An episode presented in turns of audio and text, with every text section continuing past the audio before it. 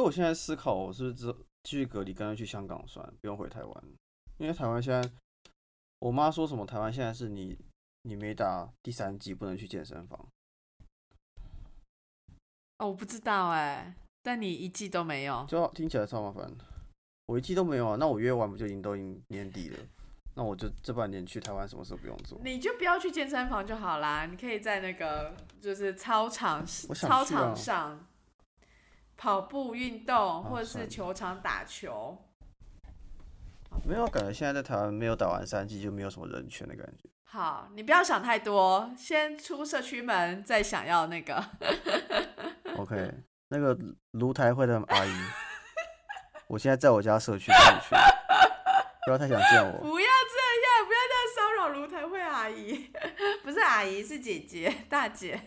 卢台会，大姐姐姐。姐冷静，大姐冷静，我没有欺骗你。好，来，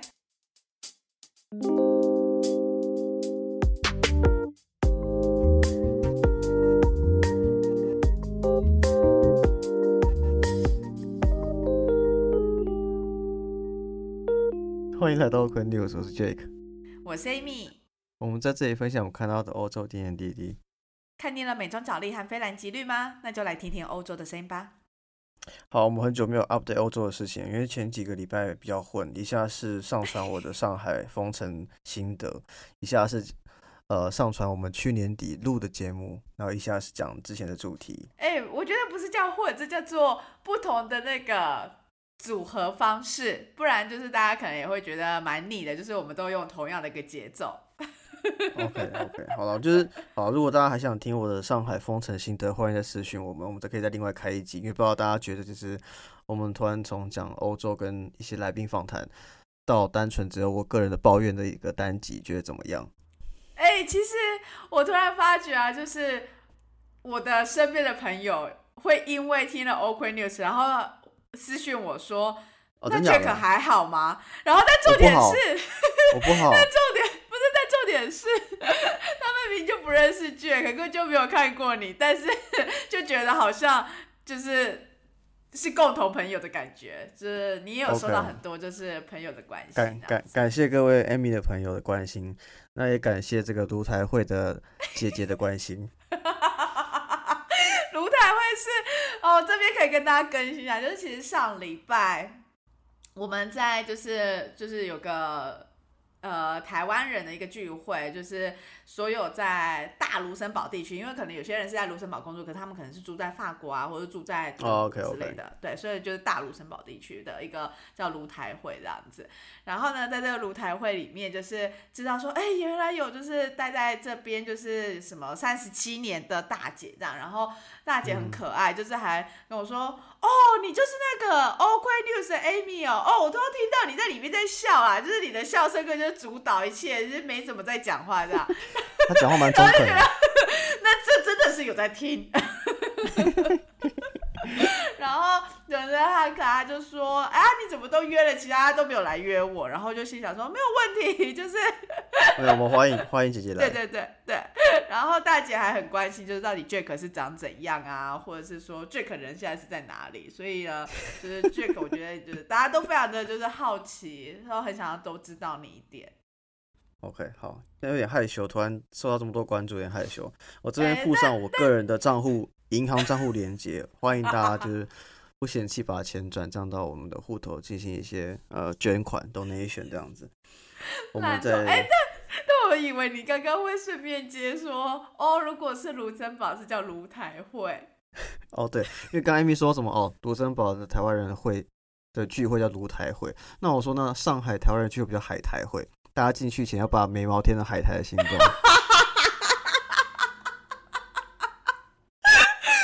那海苔真的好好笑。好，然后还有什么要更新啊？我觉得还有两件事情可以跟大家更新一下，一个是，哎、我没有事可以更新哎、哎，你不因为我没有出门，你现在就是我建是，议第四第三十七天没出门了。那你都还有食物吃吗？就是对啊，我我我我物资还算还算充裕啊，因为我住的社区还算因为人多，然后就有很多店家。我的社区有什么肯德基的店长，有烧烤店的店长，然后有那种什么卖咖啡的 Starbucks 店长，他们都有各自的那种货源，可以搞到一些食物来。所以其实我算是呃，跟我的生活圈朋友比起来，算吃的还 OK 的这样子，所以就是还算过得去。你真的是个算惜福的人。对，我现在很惜福。对对对，对我现在很惜福，因为看到太多就是悲惨的一些惨剧，我觉得我现在能活着感到非常的感恩，这样子。好，非常期待，就是这个 隧道的尽头，赶快你看得到亮光。没有进，然后你你 update 好，因为我 update 没什么 update 的，因为就是这边 太多很吓的事情了。好，那我就 update 一些就是小事小事。卢森堡，总之在昨天呢，就是最新的一个新闻，呃，不是算新闻，就是一个事情，就是卢森堡这边一年一度会办一个叫做 Dark Race，就是什么叫 Dark Race 呢？是拿黄色小鸭放在河道里面让赛跑吗？对对对对对，但重点是那个不是真的的鸭，就是我就有一天在那边跟我法国同事在讲说，哎，我买了两只鸭，就是礼拜六是要去比赛，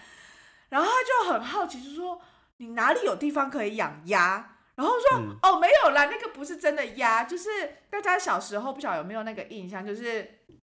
泡澡时候，对浴缸里的那种小鸭，黄色小鸭，就是塑胶那种。反正总而言之，就是呃，这个 Dark Race 它一年一度，今年是二十一届，哎，是二十一届吗？印象中是。然后反正就是他办理这个活动，那大家可以去，你可以用五欧去购买，就是认购一只黄色小塑胶玩具鸭。那在活动当天，也就是昨天的时候，下午三点的时候呢，它就是。一个很大的，就是把所有总共是一万六千只鸭，然后在一个时间点就嘣，然后就让鸭子撒撒出去，然后在那个河道上。那其实你原本想象是说，哦，如果水流快的话，其实你就可以看得到那个一只只的鸭就这样子顺着水流这样往前。那呢，如果你是第一个抵达到你的终点线的那只鸭呢，反正它就是上面会有号码嘛，就每个人认购那个号码不一样。那第一名呢，它的奖项是 Volkswagen 的车子。然后第二名的很酷，是不是？讲很好哎。对，然后第二第二名的话是那个电动脚踏车，然后总共其实它总共有，我看了一下，它总共有三十个名额，就是呃第二名是脚踏车，第三名之后就都是什么 voucher 啦，或者是说你可以去有什么样的 visit 或者是什么 wine tasting 的一个 VIP 有什么之类的，反正就是有各式各样。车也太屌了吧？对，真的哦，很酷很酷。那你说你说总共一万的那个一万六千多只鸭，对，一万六千只鸭，所以一只五欧，所以大概总共是八万块的一个他们赚这个费用，这样还这样子够买台车吗？哎，够哎！你现在是认真的在在计算，我在说他们，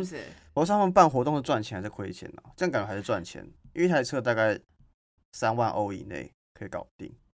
其他可能三万欧，他们赚两万欧这样子。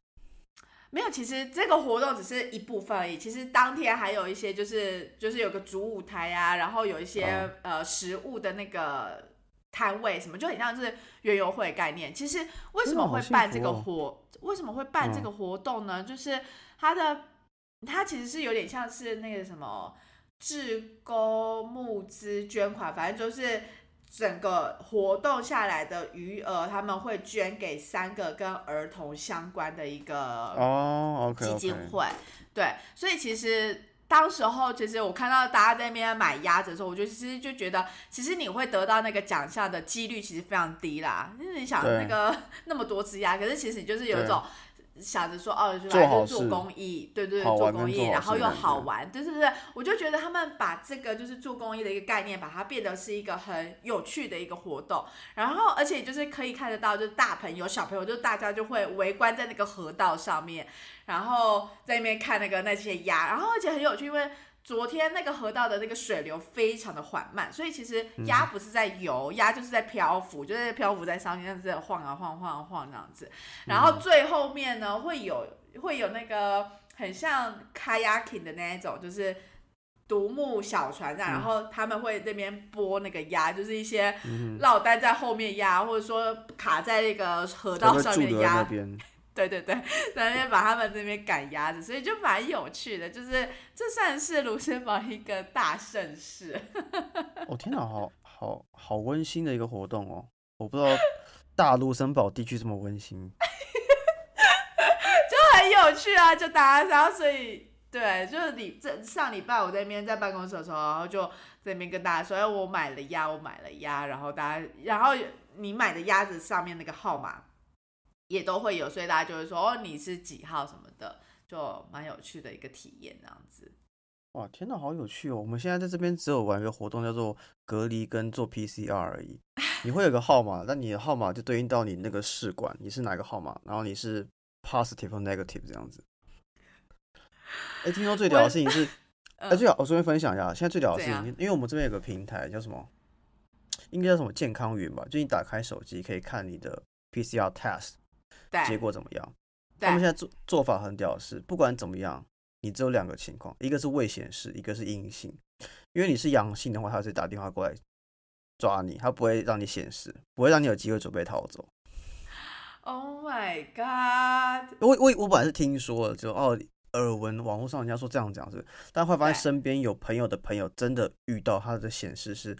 呃，忘记是没有结果还是阴性，但他就被电话通知说我们要来抓你了。然后我们有那个，我之前不是说我们有个 Q R code 吗？你是怎么绿色、黄色、红色，然后那个人直接变红色。红色是你不能去任何地方，你就是要去那个隔离集中营。不是方舱吗？他们是说方舱。对，就是一个很很很屌、很屌的地方。OK，可是你怎么可以？我们的世界观。嗯，我只是在想，就是好算没有，我只希望你就是一切保重。然后啊，你还你还要 update 什么？另外一个就是那个啦，法国选举。其实我们现在是礼拜天嘛，我们正在录音。其实，在录音的这个当下，就是法国的选举正在如火如荼的进行。因为其实大家应该就是记得，我们之前分享的时候是说，他们有第一轮的投票。然后，因为第一轮投票其实有很多个候选人嘛，那他们会如果没有过半的话，我觉得就是他们会再有第二轮，然后就是最前面两名的候选人。在做这一这一轮的那个投票，那这一次的这两个候选人呢，一个是现任的那个马克宏，然后另一个就是他的极右派的那个马林勒鹏。那这一次呢，大家就说非常的紧张，为什么呢？因为其实一开始的时候，民调的显示觉得哦，马克宏就是遥遥领先，感觉都还好，但其实之后越来越接近投票的时候，发现其实。呃，那个差距其实没有那么的近，然后再加上就是，所以马克我就其实也蛮紧张，就一直呼吁大家说，拜托拜托，请你一定要出来投票，而且呢，请大家记得，就是当时候 Brexit 的投票，或者是美国当时候投给川普的时候，大家都觉得就是，哎呀，他们不可能会赢，哎呀，Brexit 不可能会过，都有这个心态，然后呢，结果导致就是整个结果出乎人意料之外，所以大家也就是他就一直呼吁大家说，不要认为。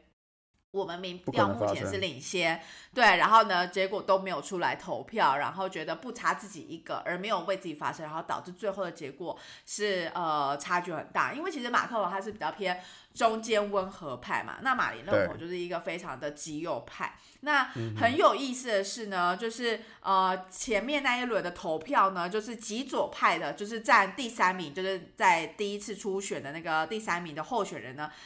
他是极左派，所以照理来讲，你会觉得说，他可能就会告诉他的支持者说，哎，那你就在这两个候选人当中，你至少选中间派嘛，就是温和派，因为至少他是离就是极左派太远，对，不会太远，相较于极右派，不是光谱的两端。可是很有意思哦，新闻上面他就很，他就说这个候选人呢。其实他拒绝告诉他的这些支持者要去 back up 马克宏，拒绝呃公开叫他的支持者支持马克宏，但同时又告诉他们绝对要坚持不可以投给玛丽勒鹏，所以就很有意思啊，拒绝支持马克宏，可是呢坚决指出一定要呃不能投给玛丽勒鹏。嗯哼。那不就没有 solution 吗？对，就变得很有意思的一个一个局面。反正总之，呃，现在正在如火如荼的进行。如果呃选举结果出来以后，可能今天或者明天吧，就会出来了。我猜。对，我们到时候再用我们的动态方式跟大家分享结果好了，因为可能时间上跟不上。但你刚刚讲那个什么，呃，先呃拒绝支持马克宏，然后也不要投给另外一边的人，这种没有 solution 的建议的话，让我想起最近我们这边的一个呃防疫政策，就是他他会忽然把你的小社区封起来，像我的社区从昨天开始就说要封到下个礼拜，反正封五天。OK，所有的车物资什么都不能进来，只能送紧急医药用品进来。然后我们就问说，哎，那所以这样子，你们是能够保障我们的饮食的呃供给无虞的吗？就对都会有食物可以进来的吗？他说，我无法保证，但你必须被隔离。然后我就嗯，嗯，所以没有回答到问题，没有回答到问题。对，没有回答问题，然后也没有帮你想办法，因为他不干他的事情。我就啊，就就我我是物资还 OK，没有很缺，还好。但我不懂的是，如果你是个老人，还是你是没有准备的人，那你就等死，是不是？我都觉得哇，真是一群天才。而且你物资准备，你要准备到有五天份的分量，哎，对啊，我都觉得不知道他们在干嘛、欸，就是真的是天才。好神秘。总而言之，你保重。每次一听完你的分享，我都很想要再就是 很想体验好看看，是是？好的提，没有，我是要说提醒你要好好保重。哎，算了，平常心。好，我们该讲新闻，我们今天前面屁话讲蛮多的。哎，好像有一点。好，来新闻，第一则新闻，好，我们第一个新闻讲什么？我觉得我们可以先从那个维基解密。OK，呃，维基解密的创办人朱利安亚，呃，他叫 Julian Assange，朱利安亚杰斯，亚桑杰，sorry，亚桑杰。好，他其实呢，我们可以把这个 background 讲一下，就是到底那个维基解密是什么。其实呢，它是在二零零六年建立的一个平台。那其实它主要的宗旨呢，就是他希望就是能够发布一些揭揭秘一些就是呃政府或者是他们一些决策的一些背后的一些，你可以说阴谋，可以说是一些详细的资料等等的，但也因为揭秘的过程中涉及到很多国家的，你可以说非常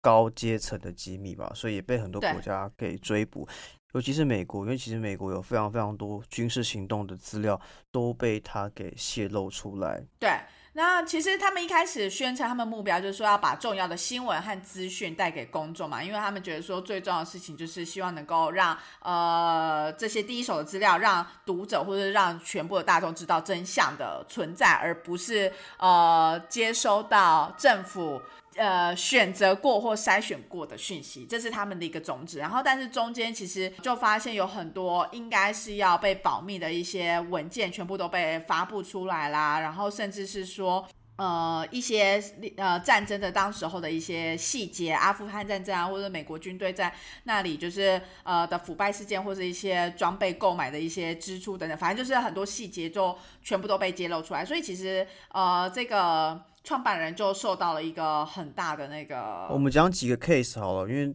讲几个明确 case，大家会比较感受到到底泄露多高 level 的 case。比如说刚刚 Amy 有提到阿富汗战争的一些 detail，或可能在肯亚一些法外处决的过程，或是象牙海岸那边有毒废废物的倾倒事件，或三达基手册等等，都是一些非常非常呃高净值科或是政治或军事行动背后的一些源头的。秘密。那其实二零一零年十一月三十开始呢，呃，在瑞典的国际刑警组织以涉嫌性犯罪为由，那对他进行国际逮捕令。那于是他就，因为他本身其实是一个澳洲加厄瓜多的一个公民，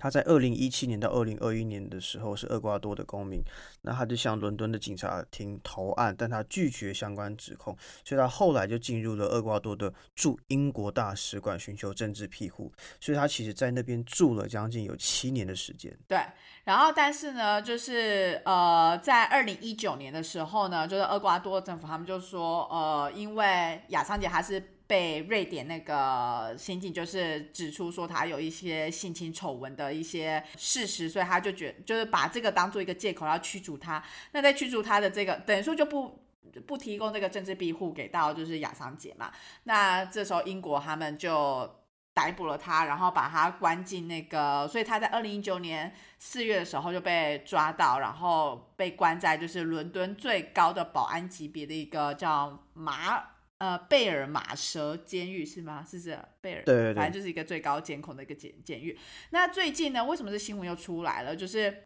英国他们收到，他们其实在之前二零二一年哦，他们其实就有收到，就是美国希望能够引渡亚桑杰到美国去，让法院就是。因为其实很多事件是跟对是是跟美国事件相关嘛，所以想要把它引渡到美国去。那当时候其实英国是拒绝的，那但是呢，最近就是美国又希望就是华盛顿法院就又希望就是呃能够把他引渡到美国，然后要公开对他进行审判。对，那审判的话，目前媒体上推估可能会最高面临到一百七十五年的刑责，因为涉及到比如说间谍罪啊，还有一些泄密，比如说最高机密泄密罪等等的。那这边的话是最近他的呃太太也出来指控说，希望英国能够拒绝这项引渡条例的一个实行，这样子。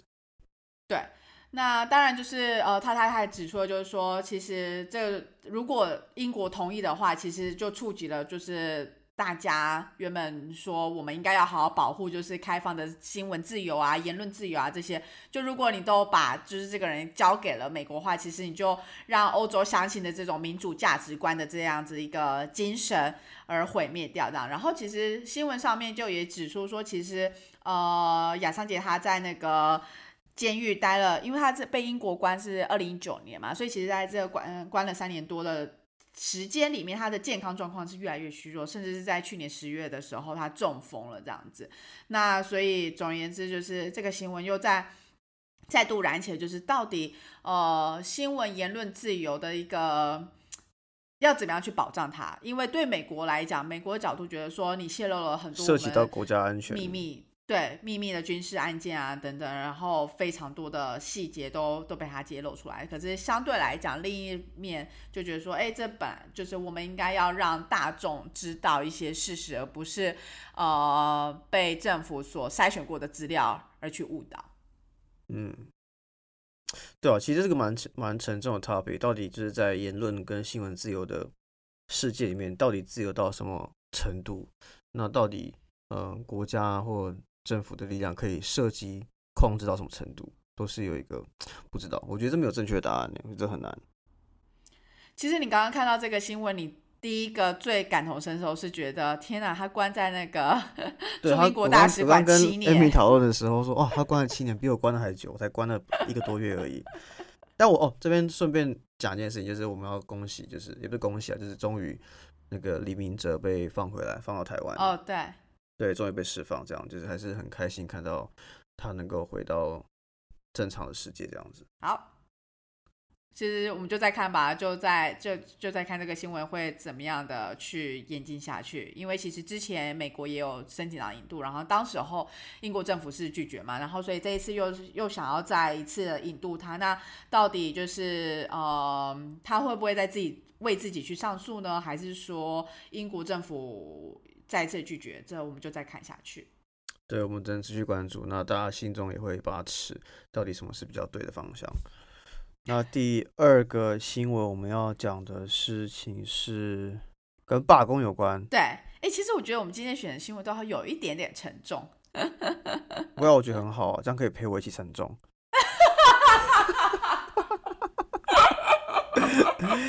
好，OK，是这样的。我们第二个新闻讲的事情是在 Schiphol，就荷兰的 Schiphol 机场。那在那边的呃行李运作的员工要进行一个罢工，这样子。其实就是很像是那种地勤人员啦，他们会需要就是那个装卸飞机啊什么之类。那其实他们就在礼拜礼拜几啊？我看一下。这个新闻是发在四月二十三发出来的。那因为其实这个时候算是，反正就是礼拜六的时间，算是荷兰比较忙的时候。因为荷兰接下来是那个 King's Day 嘛，所以其实算比较忙的时候。那其实机场当局也有说，建议大家不要来机场这样子，因为就是现在的流程可能不是那么顺畅。那源头是因为荷兰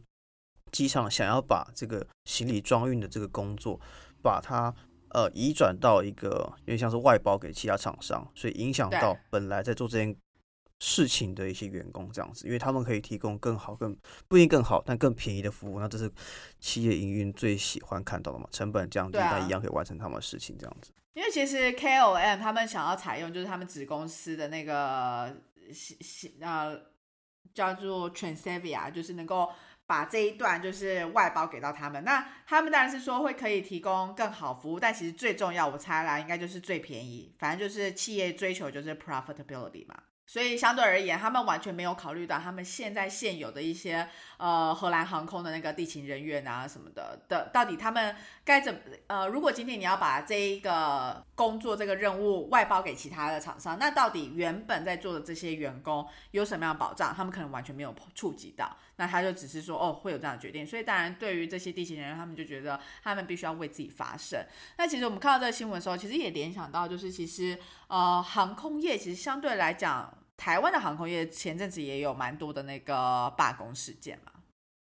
对，因为其实之前我记得一九年吧，一六年那时候有华航的罢工事件，那时候是机师这边想要想要诉请说能够增加人员的安排啊，还有什么升迁管道啊，还有什么，反正有五大诉求了。反正但后来 详细怎么样，其实我们不是很清楚有没有真的改善到。但我我觉得这边比较重要的事情是，因为其实这两年是疫情的关系，那。可能大部分人都是哦上下班在家上班就好了。你受影响只是说你去哪个地方办公，或是你办公的环境是不是像以前一样方便？但其实对航空业从业人来讲的话，他们是每一次出去工作后来就要隔离一次。哎，他们隔离完之后可能会面临的是大家就是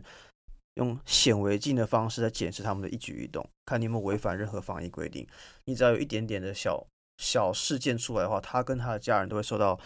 很大的一个社会舆论压力，所以其实。这两年来说，航空业的从业人员是非常非常辛苦的。就我觉得，可能在当时候，我我印象中好像其中有一个刚好有遇到一个特例，就是那个机师可能真的非常的没有遵守一些规范之类的，那就很容易就会被大家就是猎物事件。对，就觉得说今天你是不是那个职业，那你是不是就你就应该要符合很多很多的一个规范。然后其实相对来讲，就会变成说，如果你今天不要被发觉，好像就没差。但你要是被发掘了，你就真的你就很惨，你就很惨，会被放大镜检视。对，我觉得最惨的还是他他们的家人，比如说他们的妈妈、爸爸或亲人等等的。哎，这个新闻其实让我想到两件事情，一个是这种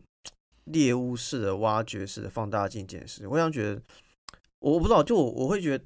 台湾好像一直有一种就是见不得别人好的这种。这种习惯，因为大家普遍都会觉得说，机师是一群过得比较爽的人，就你收入不错，到处去玩，那你凭什么到现在在恶搞？我不知道是我的感觉啊，这可能不是一个你说你说那其实那其实也很像那个啊，当时候其实这是因为最近台湾的那个疫情比较就是确诊数增。增加很多，但其实，在之前，就是在台湾确诊数都很算，都还算就是只有个位数或十位数的时候，其实当时候也看到很多讨论，是针对这些海外游子或者是海外工作的人，他们能不能回台湾，或者说对于他们回台湾的规范，那有些人的角度或思维模式就会说。啊，你平常就是都在国外爽，你自己选择过那么爽，然后你有事才回多回来这样。对对对对对对。我看到很多这种言论，因为那时候 Hans 也有讲嘛，就是他看到很多这种不友善言论。那我最近有看到，因为很多可能因为身边有上海的朋友逃回台湾去，然后就会有些人说啊，你们自己活该是要去，你们为什么要你自己要去赚上海钱啊，什么之类的？对啊，你自己要选择赚人民币，不赚台币。那我就想一个问题，就是。啊，我在选择工作的时候，本来就要选择一个一个机会比较多、钱比较多的地方工作，不是吗？你这个市场就这么的这么的小，然后大家这么的看不见不得别人好，我干嘛这边工作浪费我时间，然后还要缴税养这些？你现在有太多，你现在有太多那个个人感情，应该是说，我我要讲的事情讲，就是我觉得，我觉得见不得别人好是一个很糟的习惯。嗯，就是就是，我觉得这个社会应该说大家都希望彼此变得更好。这样你们大家才会互相学习变得更好，对吧？嗯，而不是说啊，为什么你要变那么好？你你不要你不要这样变成我们的 outlier，这样是会影响我们大家的和谐。这样子，我觉得台湾有这种这种很怪的一个陋习，就只要有个有个人就是表现的很好，说啊，他就这么厉害啊，资源多什么之类，但不会想说啊，他付了多少努力，他花了多少成本，他牺牲多少东西换的这些东西的。我觉得大家不会想这件事情，很奇怪。这应该不是我，这应该不是因为我现在比较常隔离有这种心态。我觉得我没有隔离，不会有这种心想法。就我觉得每个人会，你你会做什么事情，然后你会呃长成什么样子，你是有因有果的，你不是无端就是一个人丢到一个池子变得很强什么之类的。对不对？对你看连连胜文那么多资源的人，他不是很废吗？一样啊，他自己没有好好的发挥，不是吗？然后也有些人是他没有那么多资源，但他愿意去 try，所以可以发挥的嗯很好。对，重点并不是你怎么去，呃，你的结果是一回事，但过背后所付出的成本也是一回事啊。但大家在看的时候，只会看当下的结果，然后去嗯检讨那些人、啊，什么啊，都是你们把什么 case 带进来，那怎么不想想说，为什么你们不你们不能够？第一个是去打疫苗，然后第二个是检讨你们的政府没有做好相关的措施，第三个是这件事情根本不是很严重，为什么要把它放这么大，小题大嗯做？对啊，你有嗯时间想这嗯件事情，跟害怕病毒，不如拿时间去做点可以让自己变得更厉害或更充实的事情，不是更好吗？哦天啊，我觉得我好像讲了一段非常非常就是政治不正确的话。不会到政治不正确，因为反正毕竟我记得好像有观众也有，就是呃不是观众，就是也有听众朋友就是提到说，希望在新闻分享的时候能够多听听我们的一些观点，所以我觉得你就刚刚非常非常好的诠释了说了你自己的观点。虽然我没有想到原来我们会把这个人的新闻延伸到这个方向，但我觉得，我们刚我们刚刚讨论没有提到这件事情，我只是突然对完全没有，因为我觉得很多，因为现在很多从上海离开回台湾的人都会被说，或者从美国回去，就说啊，你自己去国外过那么爽，你现在只要回来什么之类，你自己要去选择赚美金或赚人民币的，那你当然要自己承担。那你就会想一件事，干嘞啊，我们去外外面找更好的机会，这不是很正常的吗？难道在这个时机是烂吗？这不是很我啊我稍微把你的话再转一下，其实有时候不见得是那个市场，而是每个人在不同阶段选择不一样。例如说，你就是希望想要挑战一个更大市场的一个规模，或者说有一些机会是你在台湾没有看到的，那的确这就是一个机会成本的选择嘛。其实，对啊对啊我觉得我觉得这是选择嘛，我觉得你不应该就他有他的选择，我觉得你应该去跟他说，哎、你去选你这个选择，你看到什么东西？那你觉得有什么东西是你觉得我们这个市场可以做的，还没做的？你可以去做一些很对对对对呃很正向的交流嘛，或是一些互相学习，因为一定有些事情是可能对，是台湾做的很好，可是那别其他的人没做市场可能，做。那都可以。没错，那你去做这样的交流，不是可以让这个市场更好吗？啊，你只会在抱怨，然后在那边耍废，那难道这个市场？但我觉得第二个想到的事情是，因为讲到刚刚那个，就是呃，机场把这个工作转接到外包厂商这件事情，我让我想到一个东西是，很多年前你记得国道收费员事件吗？远通 ETC 吗？还是什么哦对对对对对 ETA？对忘记了，对，对就改成电收嘛，所以后来国对对对，道收费员都就是装那个机器，你直接就是经过，然后它都会侦测到。对对对对，我我不知道他们后来去哪了。嗯，我觉得这也连接到我们刚刚讨论到另一个新闻，是说，因为其实目前欧洲整个整体来讲啦，就是可能也因为疫苗打的施打率也比较高，然后再加上就是大家对于就是疫情的那个掌控，就是也更了解了，所以其实。整体来讲，我觉得欧洲在疫情这方面，其实感觉好像都已经过了，也就是大家口罩也不太怎么戴，或者是说，呃，在室内或者活动举办的一些限制上面，人数限制上面也没有这么的这么多的规范了。所以呢，其实大家都会觉得说，哎，好像有一种感觉是疫情已经要渐渐进入到尾声的感觉，即便每天的确诊数都还是很高，但大家都有这样的一个心态的感觉。那在这时候，其实荷兰荷兰新闻他也指出了，其实呢，呃，有大概上百个人，就是从事这种呃 healthcare 相关的这些人员，他们其实呢，在疫情一开始的时候，因为当时候我们对于这个疫情不是很了解嘛，然后再加上也没有什么所谓的什么疫苗啊等等之类，所以这些医护人员啊、甚至是在一开始的这些防护装备，其实也没有那么充足，因为台湾可能因为之前有经验关系，所以其实什么 N95 口罩啊，或者一些防护设备，其实都是有基本了解。可是，在荷兰的，或者说在欧洲这边的话，可能没有。所以呢，这些医护人员在一开始其实受到了蛮多的那个。呃，蛮多人是受到感染，然后甚至是他们称为所谓的叫 long COVID，就是他们受到 COVID 的影响是更长期的，可能一年多两年这样子。那这边呢有说到有五百一十八个医护人员是因为受到当这样子一个影响，导致他们呢是找不到工，就是现在一直是在没有工作的状态，或者说工作的权益是受损的，所以他们希望能够要求政府能够成立这样的一个呃基金，是针对这些呃受影响的医护人员提供一适当的保护或帮助，例如说，因为他们今天把自己放在这种高风险的区域，那今天他们如果受到感染的话，希望政府能够提供一个机制，能够也保护他们，因为当初他们在这样的一个医疗环境方面，他相对来讲是比其他一般民众还要。暴露在更高的风险之下啊，甚至是他们也必须牺牲自己跟家人朋友的一些嗯见面的机会，因为他们也不希望把这些风险转嫁到他们的呃家人朋友身边。所以其实这个新闻就也提到，就是说呃。工会希望政府能够做更多的措施、防护措施，针对这样子，不管是说今天是医护人员啊，或者说之后遇到任何其他的工作场合，是有跟呃相关的这些 disability 相关的一些措施，是能够更周全的。我顺便补充一下，就刚刚我提到那个国道收费员的事件，因为其实后续其实我我老实说，我是刚才想起这件事情的。那呃，这件事情发生很久，那其实后来远通电收是有回应说他们会去做相关的安置嘛，不是安置，就协助辅导就业。因为其实呃，当初他们国道收费员是都是约聘的，一年一聘，那所以其实很多保障是没有的。那其实当初有呃，因为这个大工程的一个叫什么转换，有九百四十四名国道收费员呃受到精简。那九百四十四名里面有五百二十四名选择领到五个月的转职补偿金，四百二十人选择转职，但其实截至二零一五年五月四号为止，选择转职的四百二十个人里面，只有一百七十一个人没合成功，另外有两百四十九位其实后来都呃因为相关因素并没有成功的转职成功，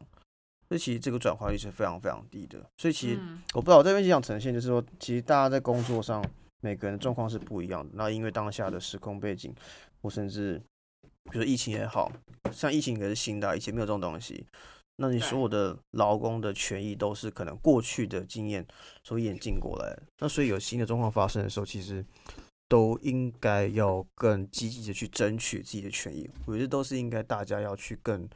努力去做事情。对啊，就是大家就是要。像那时候很多人会说，比如说华航罢工的时候，很多人会说啊，机师们你们好自私，什么什么，就是既然为了这样，然后因为好像是过年的时候罢工的，那我就想一件事情，就是那大家有想过机师他们的的的生活吗？他们的压力，他们的工作情况真的好吗？你说别人自私的时候，是不是其实你指着别人，但另外四根手指也指着自己自私，因为你只想到你搭飞机回去的方便而已。就你不支持别人去争取劳权的话，那。你要怎么样这个社会的劳权变得更好？就大家都很喜欢说啊，我们劳工环境不好啊什么之类，但大家争取过了吗？当事情发生的时候，大家应该更站在同一阵线，一起去。对啊，就两两个情况嘛，一个是说别人发生的时候，他去争取的时候，你有支持他吗？那第二个是当你发生一些不公平或是需要被保障的时候，你去争取了吗？那如果你两件事情都没有做到的话，你凭什么说我们的劳工条件？环境没有到很好，因为你都没有试着去改善，那你要怎么变好？同意，我突然觉得好适合，就是今天录音就直接结束在这。但我发现我们其实还有第三个新闻，还是我们就停在这边，然后第三个新闻发链接就好。就是，但我觉得可以稍微提到啦，第三个新闻。对，我们稍微提到，因为我会提到很有趣的东西。因为其实乌克兰现在，然后第三个新闻是讲到乌俄战争，已经持续很久了。那请大家持续关注，因为我觉得。这种东西千万不能让他失去关注。你任何的关注，尤其来自于自由世界的关注，都是给乌克兰的朋友们更多的力量。那目前来说的话，大家知道已经持续很久，从二月到现在已经快五月了。那现在俄罗斯一直无法成功的完攻占首都或一些重要的领领地，他们现在做法是从南方切入。呃，他们现在就是希望先，他们一开始是先先从乌克兰的东边嘛。然后接下来就是他们也想要好好的完整的掌控，就是南南部的一些城市。然后，因为他们其实之前就已经占领那个克里米亚了嘛，所以他们相对来讲，如果南部能够从克里米亚那边去上升，然后把乌克兰南部也把持住呢，他们最终目的是干嘛呢？他们是说他们想要能够找到一条路线，完整的直接的到了一个呃摩多瓦靠近摩多呃摩尔多瓦的一个地区，叫做。Transnis Transnistria，Transnistria。我们刚刚 我们刚刚在录音前就是念了超多次，反正总之呢，翻译成中文是他们是叫做外涅斯特里亚。反正这个地区，这个地区很有趣的原因是因为在一些历史复杂的背景因素之下。他们现在是归为在就是摩多瓦这个国家，但其实呢，他们当初一直想要争取自己独立，他们有自己的一个呃政治环境啊，他们有自己的一些系统啊等等之类的。但是，甚至他们拥有一个共产主义的国旗，但是他们却不被任何国家或国际环境所认。有没有觉得很熟悉？有自己的旗子，然后自己的政府，然后不被人家承认，有没有很熟悉感觉？没有错。我们强烈 推荐 台湾外交部跟他们去建交，两个世界边缘人可以成为好朋友。那有趣的地方是因为摩多瓦其实他们讲的是罗马尼亚语，那但是呢，在这个 Transnistria 这边呢，他们讲的其实是乌克哎俄罗斯语，因为他们人口组成的话，其实大概是有三分之一的呃乌克兰人，三分之一的俄罗斯人，跟三分之一的摩多瓦人，所以其实他们大部分人是讲俄语的，但是在这个活在这个。呃，罗马尼亚地区里面这样子，不是罗马呀，摩多瓦啊，摩多瓦，我罗马尼亚语，罗马尼亚语系的地区这样子。系，然后其实还很有趣的事情是说，反正就是这个德涅斯特里亚，他们总是。会被认为是一个东欧国家的一个潜在火药库。为什么这样说呢？因为其实，在当时候之呃，俄罗斯曾经有很大量的那个驻军啊，甚至大型的军火库啊，就是都是放在这边。那所以呢，其实俄罗斯他们就宣称，他们没有任何的 data 指出，但是他们就宣称，就是说，呃，在那个国家，呃。不能说国家，在这个区域，在这个这个地区，俄罗斯人民其实都一直被受到歧视。我们要说国家，这样别人才会说我们是国家。好，那我就说，在这个德涅斯特里亚这个地区啊的俄罗斯人民都备受歧视，所以呢，俄俄军他们出战。乌克兰的一个很重要的理由就是他们希望能够去解救在那边就是被歧视的俄罗斯人民。这是这个这个这这个句子的架构好熟悉哦，这很像说，很像那个平平平平说，哎，在台湾支持统一的人都受到欺负什么之类，所以我们要去解放他们。嗯嗯嗯嗯，这个句子架构套路，同一个套路。哇，好熟悉哦，好可怕。好啦，反正总而言之，其实呃。乌俄战争其实真的持续了一段时间，然后，嗯，到底俄罗斯能不能拿下就是乌克兰南部啊？然后其实南部的一个蛮重要的大城就是 Odessa，那其实现在也是受到很多的攻击。那让我突然想到，就是其实之前我去乌克兰做志工的时候，其实我一开始原本是要去 Odessa 的。嗯哼，在那边做志工，但因为之后就是一些 program 的一些转换，所以我就去到了就是呃比较北边的一点，叫一个 Ivano-Frankivsk 的一个地方。但 anyway 就就会突然觉得说，这场战争真的战争的理由总是这些政治人物他们自己去去去去去选择的，但是苦的总是这些在前线的人，不管是哪一方，军人或百姓都是最惨的。对对对，真的。嗯，然后我觉得那个我们也因为这个新闻，然后才特别注意到，就是摩尔多瓦的这个跟乌克兰接壤这个地方，这个德内德涅对德涅斯特里亚，对啊，嗯哼，是个很有趣的一个政治环境。对，就是希望大家持续关注乌俄的情况。那如果身边有乌克兰人的朋友，或是呃。朋友的朋友是乌克兰人的话，请多给他们一些支持跟关心。对，好，好，那我们今天新闻就分享到这。突然间觉得今天新闻真的好沉重哦，只有一开始的那个就是丫丫的比赛感觉比较有趣，其他都好沉重。还有卢台会，卢台会，好，期待卢台会的姐姐来我们节目跟我们一起聊天。好哦，好哦，OK，好，我们再来约。那今天就录到这，谢谢大家，拜拜，拜拜。